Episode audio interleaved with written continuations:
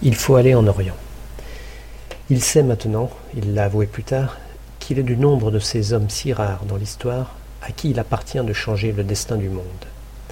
Quand il rentre à Paris, toujours aussi efflanqué, serré dans le même uniforme usé par les campagnes, il est accueilli par des transports d'ivresse. On change en son honneur le nom de la rue Chanterenne où il habite. Elle devient la rue de la Victoire. Soldats, du haut de ces pyramides, quarante siècles vous contemplent.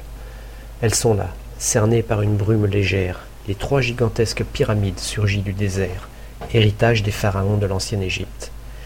Le Nil, l'un des plus grands fleuves du monde, coule à peu de distance ses eaux fertiles. Et dans la plaine, coupée seulement par de rares bosquets de palmiers, voici, écrasés de soleil et figés sous les plis du drapeau tricolore, les trente-huit mille hommes de Bonaparte. C'est à cette armée que Bonaparte, dressé sur les étriers de son cheval blanc à selle rouge, vient de s'adresser. Il faut encourager ces hommes venus de si loin pour affronter les plus redoutables cavaliers de l'islam, les Mamelouks. Ils sont six mille, renforcés par plusieurs dizaines de milliers de fantassins égyptiens. Déjà le canon tonne, les cavaliers chargent, la fusillade crépite. Pourquoi ces Français se battent-ils en Afrique? Bonaparte le leur a expliqué. Il faut vaincre l'Angleterre qui se refuse à admettre les conquêtes de la France. Pour lui faire ployer les épaules, Bonaparte a conçu une idée fantastique. Battre les Anglais non chez eux, il sait que franchir la Manche se révèle pour le moment quasi impossible, mais sur la route de cet empire des Indes qui leur est si cher. Cette route, si l'on tient le Caire, on pourra la leur barrer. Allons conquérir l'Égypte. Quand Bonaparte a présenté au directoire le plan de l'expédition, il a précisé qu'il emmènerait avec lui des savants. Stupeur des directeurs. Des savants Bonaparte a expliqué que c'était en Égypte que s'était épanouie cinq mille ans auparavant l'une des plus éblouissantes civilisations de l'histoire, qu'on la connaissait mal et que l'on ne retrouverait pas une telle occasion de l'étudier.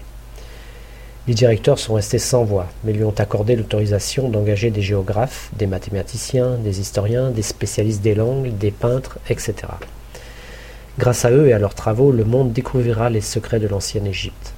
C'est pour cela que Bonaparte n'est pas un conquérant comme les autres.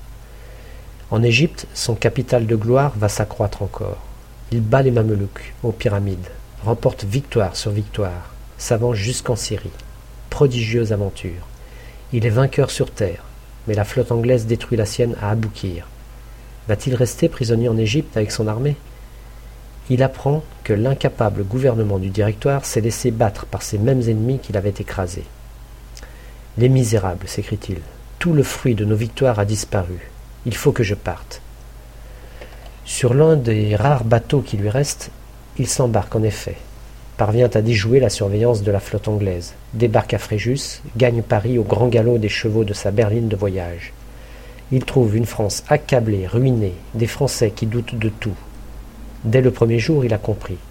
Ce que chacun souhaite, c'est un gouvernement solide, confié à un homme à qui l'on pourra accorder une totale confiance. Et c'est le coup d'État.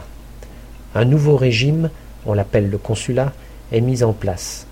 Bientôt on proclame au carrefour de Paris la nouvelle constitution. Le peuple se presse pour en écouter la lecture, ponctuée par des roulements de tambour. Une femme dit à sa voisine Je n'ai rien entendu. Moi, répond l'autre, je n'ai pas perdu un mot. Eh bien, qu'y a-t-il dans la Constitution? Il y a Bonaparte.